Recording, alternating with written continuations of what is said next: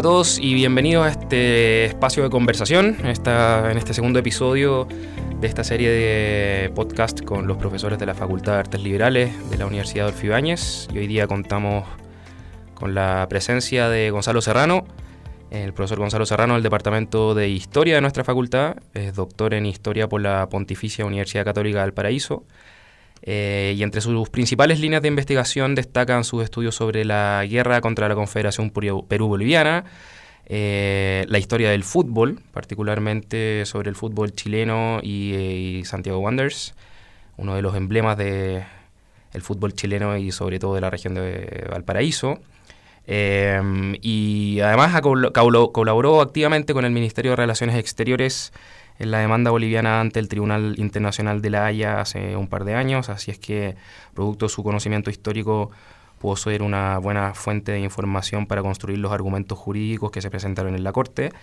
Em, y últimamente también además se ha destacado por eh, ser un columnista sistemático en el Mercurio del Paraíso y está llevando adelante un proyecto muy interesante que tiene que ver con eh, presentar vía una cuenta eh, de Twitter que es la cuenta arroba guerra del Pacífico EMB corta, em, la cotidianidad de la eh, cobertura del Mercurio del Paraíso sobre la guerra del Pacífico eh, desde 1879 eh, hasta el fin del conflicto. Em, ha tenido una muy buena recepción en los medios de comunicación, sobre todo en las redes sociales, y es un ejercicio que no se había hecho nunca, que es recopilar sistemáticamente un montón de información que existe en los archivos de, del Mercurio del Paraíso y presentarlos a, a, todos aquellos quienes estén interesados en saber qué es lo que pasaba en Chile eh, día a día en, en, medio de ese conflicto que, que, nos puso en crisis frente a, Perú y Bolivia, eh, después de un conflicto que además Gonzalo había trabajado o que ha trabajado en extenso, que es la guerra contra la Confederación. Así que te agradezco, Gonzalo, por estar con nosotros hoy día y, y bienvenido, a esta, bienvenido a esta conversación eh, y espero que que podamos hablar de todas tus líneas de interés y de lo que te mueve en la actualidad. Muchas gracias Ignacio por esta invitación eh, que va un poco en la línea de lo que estamos tratando de hacer, de, difundir la historia y la investigación a través de medios eh, no tradicionales, además de lo que uno puede hacer a través de por intermedio de publicaciones o de, o de eh, artículos de investigación. Oye, la primera pregunta. tú, tú, comenzaste lo, la, eh, los estudios de probablemente de los conflictos internacionales que, hemos enfrentado con nuestros vecinos a partir de la guerra contra la Confederación. Eh, y de ahí saltaste en este nuevo proyecto a la Guerra del Pacífico. ¿Por qué? Eh, ¿Por intereses particulares o, accidentalmente empezaste a seguir ese camino? en general mi, línea de investigación abarca un poco el siglo XIX y más que la, guerra en sí, la construcción del Estado Nacional.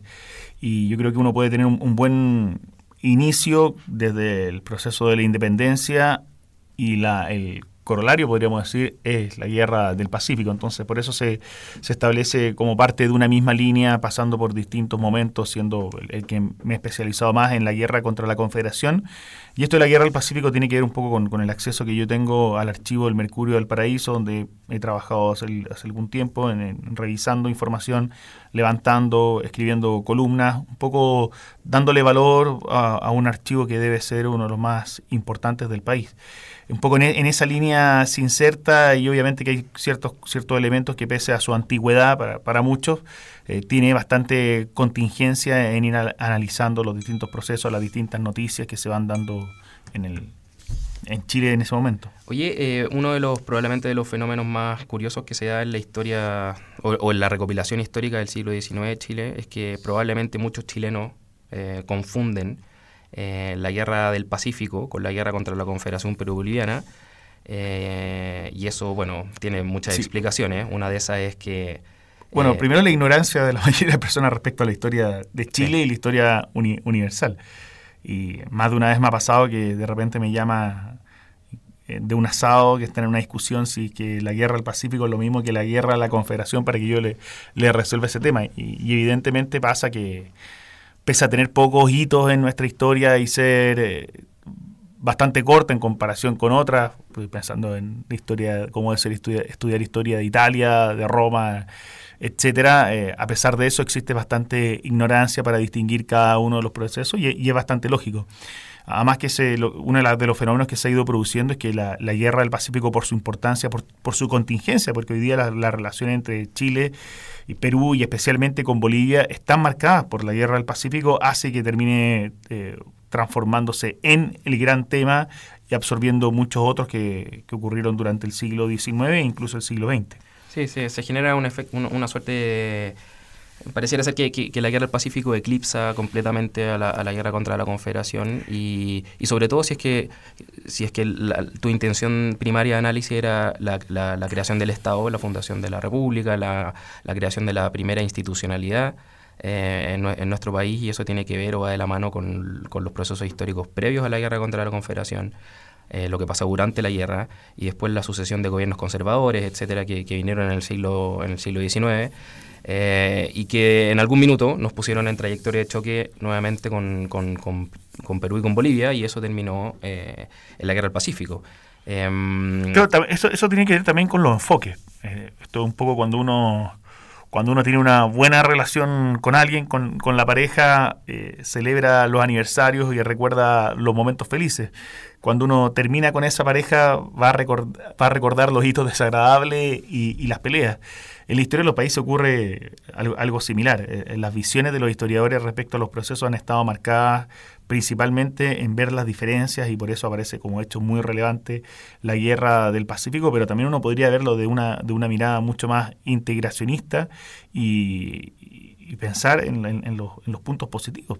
Eh, el primer punto positivo, eh, no, no, no hemos tenido ninguna guerra desde 1879 en adelante que uno dice, bueno, eh, lo normal. No, no es lo normal cuando uno compara la realidad europea o la realidad de los países árabes que están que tienen una historia de conflicto bastante, bastante reciente. Entonces, tiene que ver mucho con dónde yo pongo el acento. Y en este caso, y en los procesos de construcción nacional, el desarrollo del nacionalismo, hizo que los historiadores se fijaran mucho en aquellos puntos de tensión y no en los puntos de unión. Cosa que se han, se han intentado hacer algunos trabajo, eh, estoy pensando en Eduardo Cavieres, Pablo Lacoste, donde se buscan, eh, Sergio González, por ejemplo, el último, uno de los últimos premios nacionales, él escribió un libro muy interesante que se llama eh, Chile y Perú, la historia que nos une, y se van fijando una serie de hitos de, esta relación, entonces no tiene que ver tanto con lo que pasó, sino en dónde yo pongo el acento, y en este caso se ha puesto el acento obviamente en los conflictos.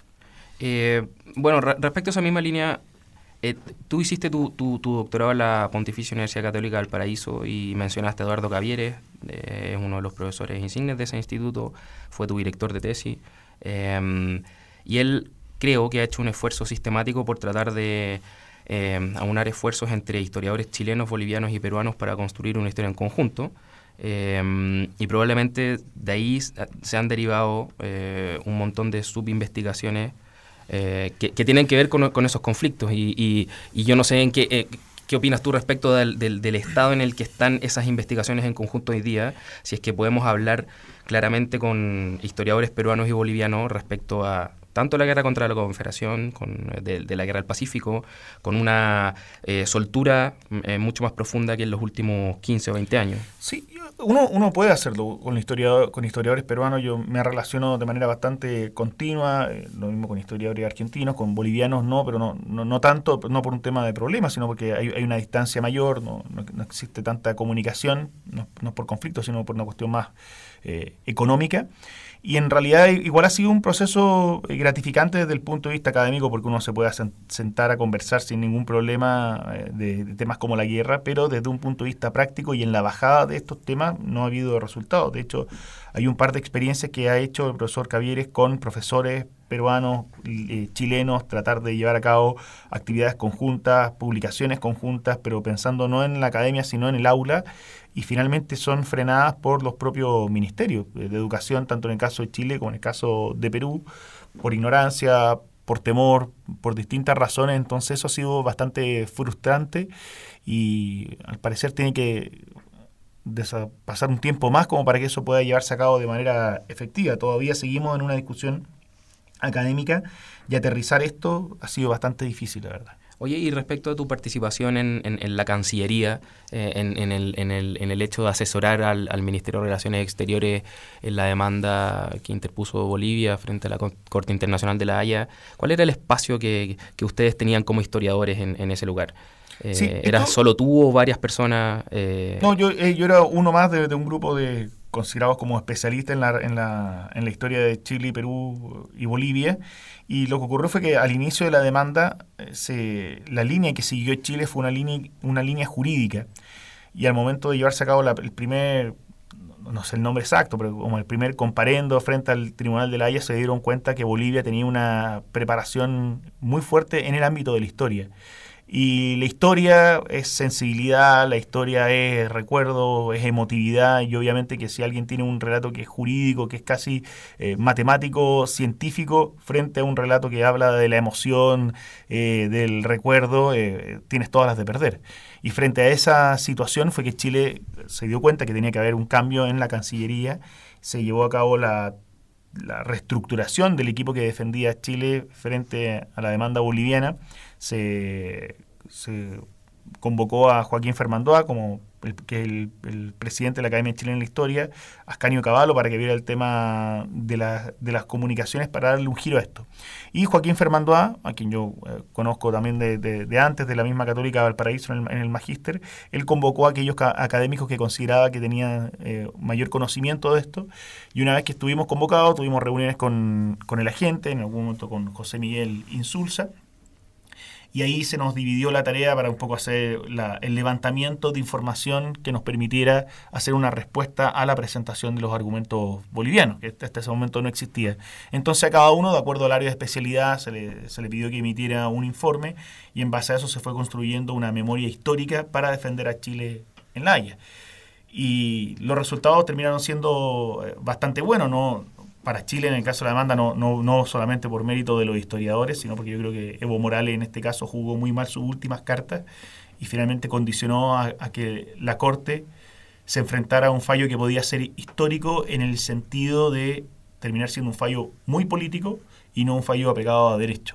Y eso ponía en riesgo el prestigio, su rol como mediador y finalmente por eso mismo terminó decidiendo en base a argumentos jurídicos, desechando lo político, la emoción y este discurso eh, que, tenía Evo Morales y esta presión que también le, intentó ejercer a la, Corte. la, misma presencia de Evo Morales fue muy mal vista por la Corte, se sintió como eh, presionada y obviamente los jueces del calibre que tienen no, están dispuestos a ser presionados menos por un presidente de Bolivia. Con el respeto que me merecen los bolivianos, nosotros para ellos somos formamos parte de un tercer mundo. Entonces no, no, no viene al caso ese tipo de actitudes. Y, y tu, tu, trabajo como historiador de, forma más bien personal, ahí eh, te encontraste con información nueva, con fuentes nuevas, tuviste que darle un, un, reenfoque a tu análisis de la guerra contra la Confederación o, o eventualmente fue una recopilación de información que te permitió quizás ordenar un poco más tus investigaciones que ya venían bastante avanzadas Tú ya habías, defendido tu tesis de, doctorado ya. Sí, no, yo el, tema lo, veo más por eh, más que yo la tesis me centré más en el tema económico, Portales versus Santa Cruz, eh, las la diferencias y similitudes que tienen ambos mandatarios.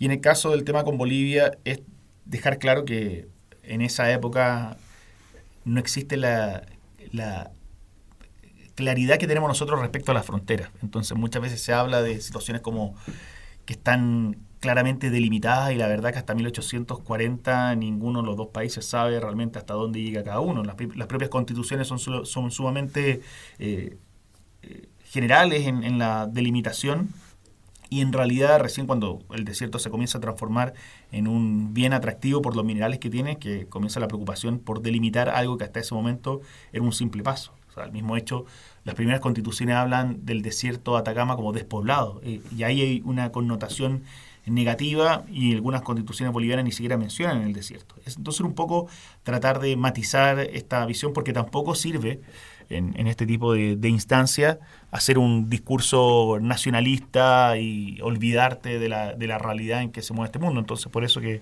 era tratar de, aportar desde esa, desde esa mirada.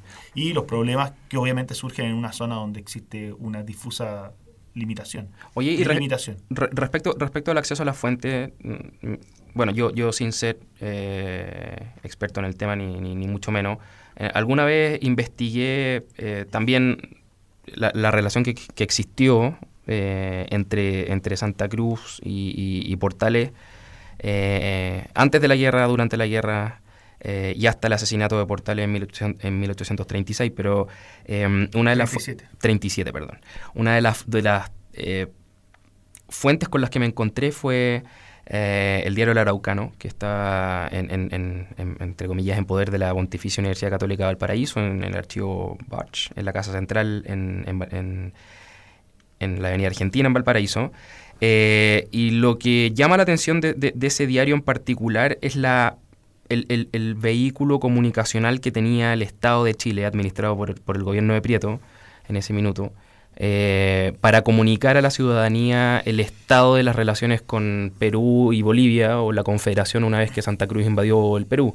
Eh, y era bastante propagandístico al respecto y además existía toda una competencia con el probablemente con el eco del protectorado en Bolivia eh, y, y, eso no deja de llamar la atención porque parecía ser que había una suerte de proselitismo comunicacional por comunicar todos los errores y todos los agravios que, de los cuales estábamos siendo víctimas eh, por parte de, la Confederación de Santa Cruz, sobre todo grabando eh, a los buques que paraban en, el puerto del Callao y en Valparaíso. Em, ¿Existe una diferencia entre esa fuente y el análisis que hace el Mercurio del Paraíso para el caso de la, Guerra del Pacífico? Sí, hay, una, hay una diferencia bastante abismante entre, bueno, yo, yo también he revisado el Araucano, también he revisado el, Mercurio de Valparaíso y yo creo que los contextos son, son muy distintos, pensando que hacia 1836, cuando se inicia, a fines de 1836, cuando se inicia la guerra, el grupo de personas que tenía acceso a, leer y escribir era muy menor y quienes se interesaban por comprar un diario era aún menor. Entonces es una pirámide muy pequeña en la que se interesa por estos temas.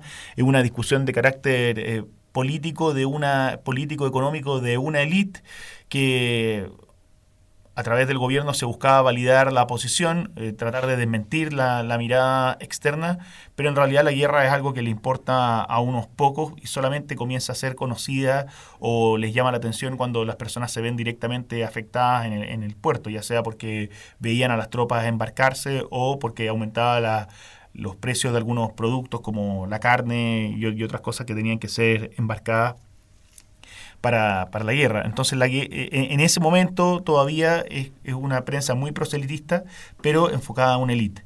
Ya hacia el año 1879 uno puede ver que existe una ampliación del público que, que, accede a, a, los diarios y, el fenómeno es, muchísimo más masivo en, en, el desarrollo de la información. Y una forma muy simple de poder eh, cuantificar cuánta gente ve estos diarios tiene que ver con la publicidad que manejan la publicidad al inicio era bastante menor y ya en el año 1879 uno ve prácticamente de las cuatro páginas que componen el diario, una y media está dedicada principalmente a avisos comerciales.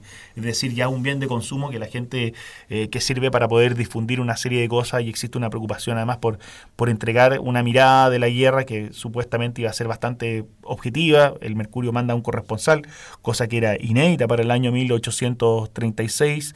Hay información telegráfica hacia 1879 que te permite confrontar las fuentes, cosa que tampoco se daba hacia el año 1836. Y eso hace que sea, y un poco el, proyecto que yo he realizado, que sea interesante no la guerra en sí, eh, sino cómo vivía un porteño la guerra a fines del siglo XIX cómo se, informaba, cómo se informaba del combate naval, cuáles eran las preocupaciones, cuáles eran las posturas del gobierno, cuál era la línea editorial del diario, que en, un comienzo era muy crítica respecto de, lo que, de cómo se conducía la guerra.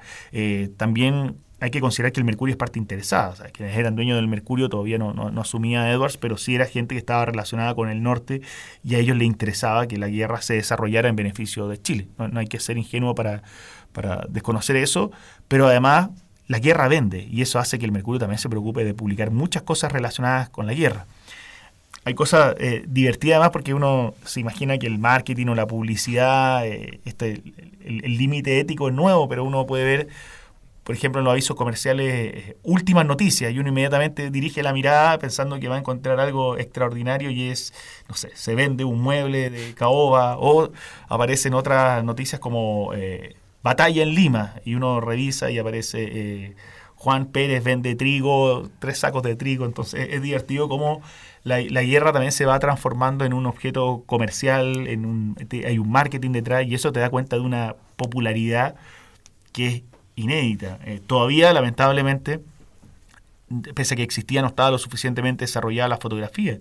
Pero también uno puede encontrar ciertos hábitos que tenía la población para conocer a ciertos personajes. Y esto era, por ejemplo, publicar la. aparecía una noticia el día de mañana en la tienda, que hoy día sería el símil de Falabella o Almacenes París, va a publicar, va a tener publicada en su vitrina la foto del general Daza. Y ahí uno comienza a pensar en realidad es gente que nunca ha visto a otro personaje. Entonces la guerra también tiene mucho de ilusión, de ficción, eh, de novela, porque tú vas creando espacios que no conoces, personajes que nunca has visto ni vas a ver. Y eso también la prensa juega mucho. Es un poco como a, nosotros que nos gusta el, fútbol, es como las crónicas de los partidos de la revista Estadio el año 40. El periodista podía inventar cualquier cosa, no había forma de confrontar esa fuente. Y algo similar se va dando con la guerra. Y la, agenda del Mercurio fue cambiando eh, a medida que pasaba la, que, se desarrollaba la guerra, porque eh, lo pregunto desde la completa ignorancia. El, la posición del Mercurio al inicio de la, de la cobertura del conflicto eh, probablemente debe haber sido muy descriptiva. Y eh, quizá en una segunda etapa, eh, se comenzó a generar esta narrativa respecto a, cuáles eran los grandes hitos que estaban aconteciendo o probablemente eh, por qué era de interés nacional y sobre todo para los porteños que Chile estuviera en guerra. Eh, ¿Has rastreado tú una modificación en la línea editorial del diario? Porque lo has seguido de forma cotidiana y también lo publica. Una, de, las, cosas que se puede dar cuenta es que hay más o menos una estructura bastante general. La primera página, para, ir ilustrando, la primera página tiene que ver con la llegada y salida de los buques, que era lo fundamental y la razón de ser del diario. Era un diario enfocado en la actividad portuaria. En la segunda página uno puede encontrar informaciones de carácter internacional, que son de Europa. No hay que olvidar que Valparaíso era uno de los centros de inmigración más importantes de, de españoles, alemanes, ingleses y por lo tanto el Mercurio satisfacía ese interés por esta con esa con ese tipo de noticias. Luego venía una línea editorial que siempre fue pro guerra. Eh, lo que puede variar en esa línea editorial era si estaban de acuerdo o no con lo que hacía el gobierno. A veces son muy duros con el con el gobierno. Y otra que es la crónica, que ahí es donde quizás los periodistas tienen o publicistas en realidad, porque no son periodistas profesionales, eh, tenían mayor posibilidad de, expresar su opinión de forma oculta, porque en realidad se trataba de crónica.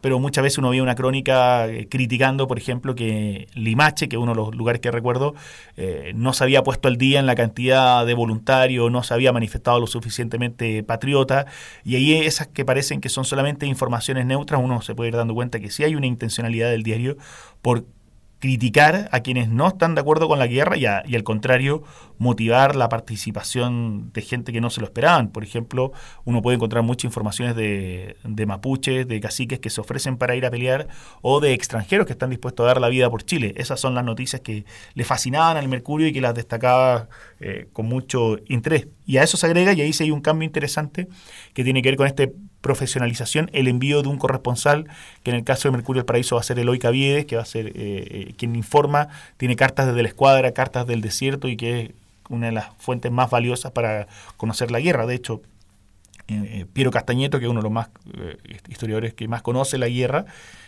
publicó las cartas de la escuadra de Piero Castañeto. Entonces ahí uno puede ver una selección de las informaciones de lo que estaba ocurriendo en el norte. Y respecto al rol del, del, corresponsal, justo te iba a preguntar al, al respecto. El, la misión de ese corresponsal era eh, informar sistemáticamente al Mercurio para que probablemente un par de veces a la semana pudiera notificar de manera oficial qué es lo que estaba pasando en el teatro de acción en el norte, en, pleno combate, pero no sé si te has encontrado también con relatos de soldados que, que, que hayan peleado o que estaban peleando en ese minuto y que fueron lo suficientemente afortunados para sobrevivir y para encontrarse con el corresponsal del Mercurio, que además los dejó inmortalizados en, este diario. Sí, ahí también ahí, hay que uno, uno puede ir entendiendo, voy a responder tu pregunta, pero antes voy a hacer un pequeño alcance. Para ir entendiendo este proceso es interesante cómo se dan los círculos de información. La manera como tenía la gente o cómo se informaba el diario en esa época era principalmente a través de los vapores que llegaban a Valparaíso y con gente que les contaba de las cosas más extraordinarias de lo que estaba pasando en el norte, lo que obviamente generaba muchas noticias falsas. La otro, lo otro eran los telegramas, que muchas veces eh, llegaban tarde porque no todas las ciudades estaban eh, conectadas. Y a eso se agregaba las informaciones que enviaba el, el, corresponsal. La información del corresponsal era lo que llegaba más tarde, pero era más rica en cantidad de una fuente primaria. Y el corresponsal tiene, tiene su, su propia mirada. Eh, de hecho, hay un, por ejemplo, en las primeras cartas hay un conflicto porque él dice que la escuadra está muy mal alimentada. Eh, estando arriba de la escuadra, lo que obviamente le genera un problema, imagínate, eh, para el, trato que le tiene que haber dado en ese momento el, el, almirante Williams Rebolledo, de ahí se, se genera una pelea muy fuerte. Y por otro lado está la incorporación de noticias que él encuentra y algunas de esas son las cartas de, soldados. Entonces hay algunas que son bastante emotivas, de soldados que se despiden de, su mujer, de sus hijos antes de una, un determinado combate. Y esa parte es, muy interesante. Entonces le, le, da un grado de humanidad o un interés por la... Por eso uno puede decir que ya es un profesional, un periodismo cada vez más profesional, un interés por tener una fuente primaria, un testigo que ve la guerra desde otro punto de vista. Y que también es, lo, eh, lo, que atenta contra el conocimiento de la guerra contra la Confederación, donde uno encuentra muy pocos testimonios de soldados, solamente es la mirada de los historiadores o de la oficialidad y de los partes. Eso hace que la guerra del Pacífico sea mucho más rica en información que lo que puede ocurrir con la guerra contra la Confederación y tu, tu, tu, percepción como historiador al respecto de, de, de, cómo se vivía o se experimentaba la guerra desde la distancia, desde Valparaíso, que claro, como, como tú decías recién, eh, en cuanto ciudad-puerto y una potencia portuaria en ese minuto, aún, eh, probablemente de haber vivido esto mucho con mucha más, más, fuerza que otras que otras localidades en el país. Pero ¿cuál era la, la, reacción del, del, porteño de a pie cuando cuando, cuando había estas noticias? Eh, ¿Se puede rastrear eso? O? Sí, uno, uno lo puede. Primero tiene que el, el, historiador tiene que llevar a cabo un, un desarrollo de su imaginación y ahí uno tiene que transportarse en el tiempo y pensar que todas las tropas, todos los barcos partían de Valparaíso. Entonces nadie que vivía en el puerto podía quedar indiferente porque donde tú estés ves la bahía. Eh, te tienes que imaginar una bahía llena de barcos, una, un puerto que se llenaba de, soldados, que se notaba, se, se, llenaba de rumores, de noticias, donde va existiendo una expectación sobre lo que ocurre en el norte y donde se va generando una especie de psicosis colectiva en torno a la guerra a veces cuando uno lee estas noticias es, similar a esto de la Teletón, por ejemplo. Cuando uno, eh, te gusta o no la Teletón, uno como que se siente obligado a, participar. O, recuerdo cuando fue el funeral de este, del general de carabinero eh, Bernales, eh, que yo creo que el 98% de la población no tiene idea quién el, el nombre del, jefe de carabineros, pero frente a un hecho que conmueve, todos quieren ser partícipes.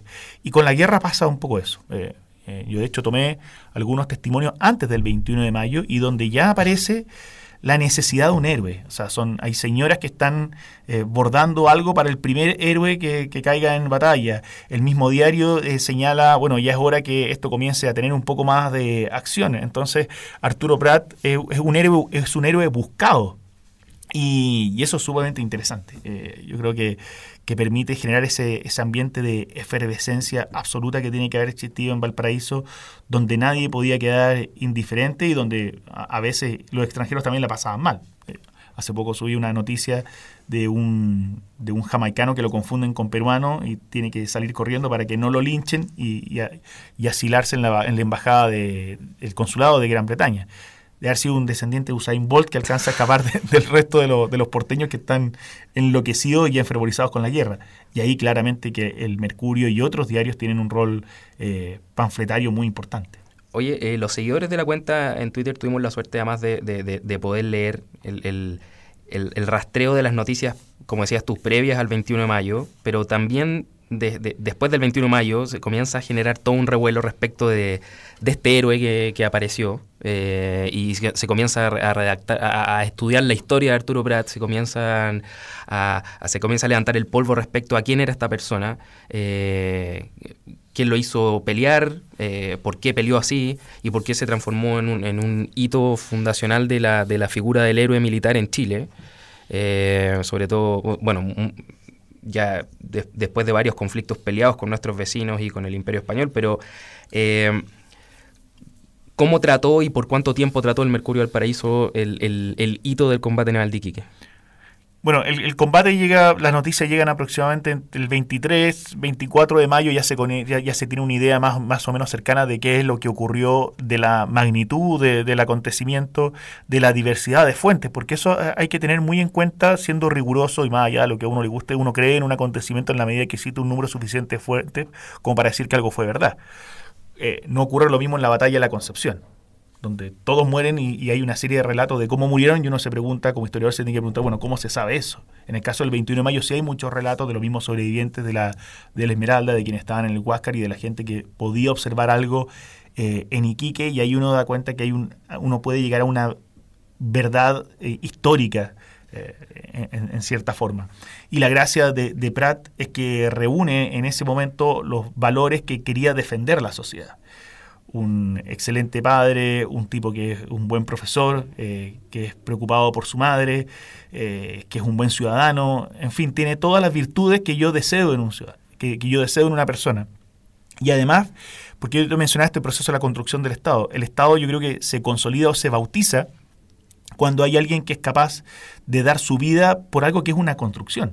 Y Prat eso, eh, y, ahí está el punto, no da lo mismo si lo empujaron o se cayó o estaba curado. Eh, es un acto voluntario entregar su vida por la patria, es un acto consciente y voluntario. Y eso entonces te demuestra que todo este proceso de construcción nacional que, que se da desde la independencia en adelante eh, ha tenido su resultado. Entonces eso, eso es muy, muy interesante rastrearlo. Ya hace poco todavía yo no lo, no lo he, publicado, seguramente quienes lo escuchen en el, en el podcast ya después lo van a, lo van a poder eh, tener a su disposición. Está también la única versión que cuenta una mirada distinta del combate. Eh, una versión del diario que, es, es una carta que es publicada en el diario oficial de Lima y donde dicen, entre otras cosas, que Prat habría dicho, eh, nos rendiremos, dice, dice la noticia.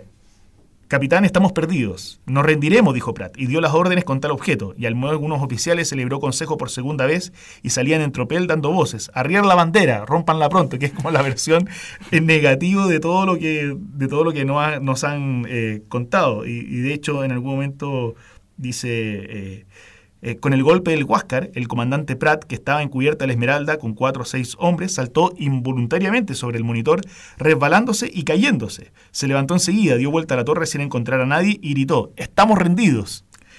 Y por último señala o le atribuye la frase del abordaje a Grau y que por el contexto de la batalla se habría confundido y se le habría atribuido eh, a Pratt, que señala, ¿por qué dice esto el, diario?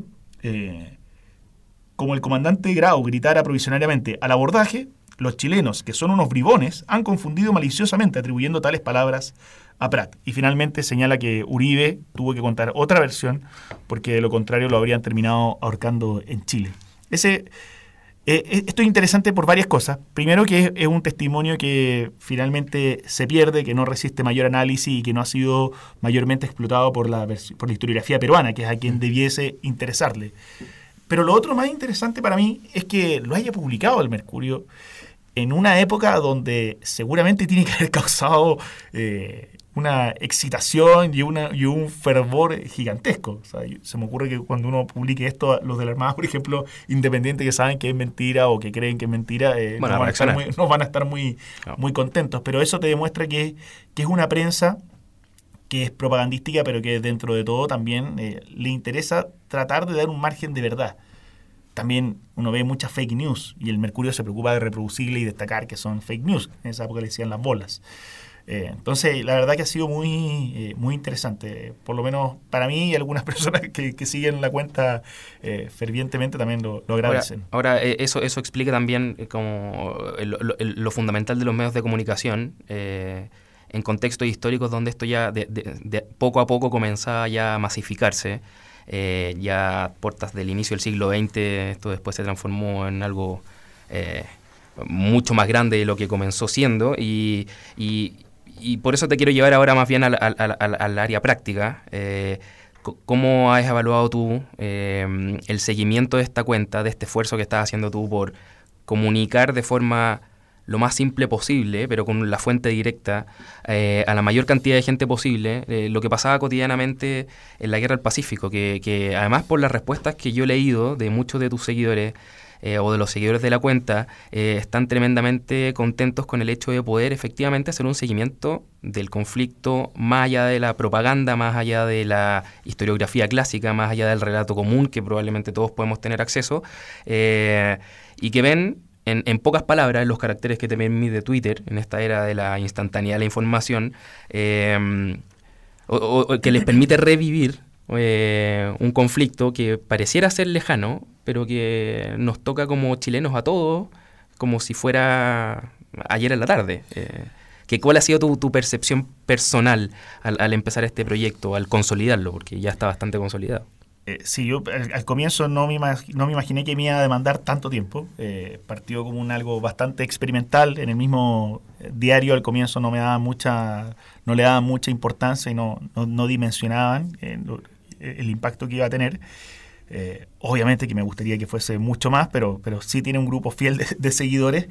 Y hay una frase, no es que quiera en ningún caso compararme con, con José Torillo Medina, pero él decía, he trabajado mucho y me he cansado poco en el sentido que, demanda mucho tiempo, pero la verdad que, que, es muy entretenido, muy entretenido y, me permite a mí tener, una mirada diferente a la que tenía a partir de la historiografía y es el mismo proceso que, han llevado a cabo quienes, quienes siguen la cuenta.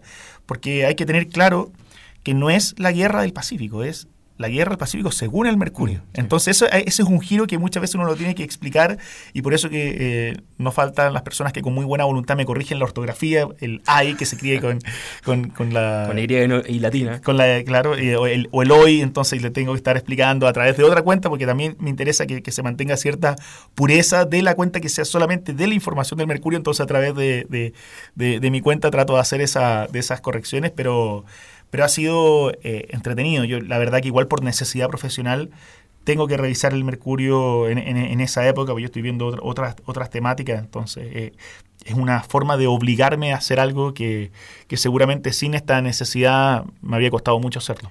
Bueno, sin duda ha tenido muy buena recepción, espero que la siga teniendo, además aprovechamos de, de, recordar también las cuentas que ustedes pueden seguir. Eh, es arroba guerra del Pacífico. Perdón, arroba e MB corta, Guerra D, todo junto.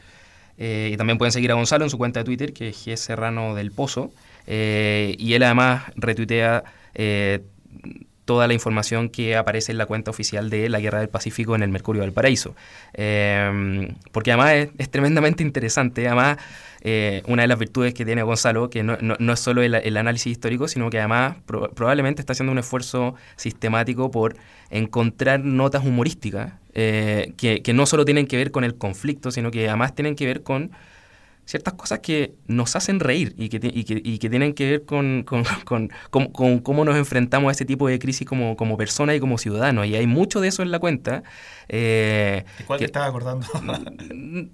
no, sé, habían varias, pero lo que pasa es que ya, ya perdí un poco el rastro de... de, yo, no, yo no sé nunca si Gonzalo está hablando en serio o está hablando en broma, pero, pero perdí un poco el rastro de la... de, de de cuáles son esas que, que, efectivamente me hicieron reír y que parecía ser que no, que no tenían en absoluto nada que ver con la guerra del Pacífico y que uno cree que en ese mundo estaba todo oscuro y era todo lamentos, pero en la práctica parecía un montón de, información muy graciosa. Sí, eso, eso es otra, otro de los elementos que uno, eh, que los libros de historia o como a uno le enseñan la historia tradicionalmente lo, lo, tiende a distorsionar. Uno se imagina que todo el mundo está en guerra. Eh, y la verdad que la guerra es importante, pero no todo gira en torno a la guerra y uno puede ver muchas otras actividades que se llevan, que se están, que se están generando eh, y, noticias que no tienen nada que ver con la guerra, pero tiene, yo las incluyo un poco para humanizar y para también crear la idea de cómo era el diario en esa época.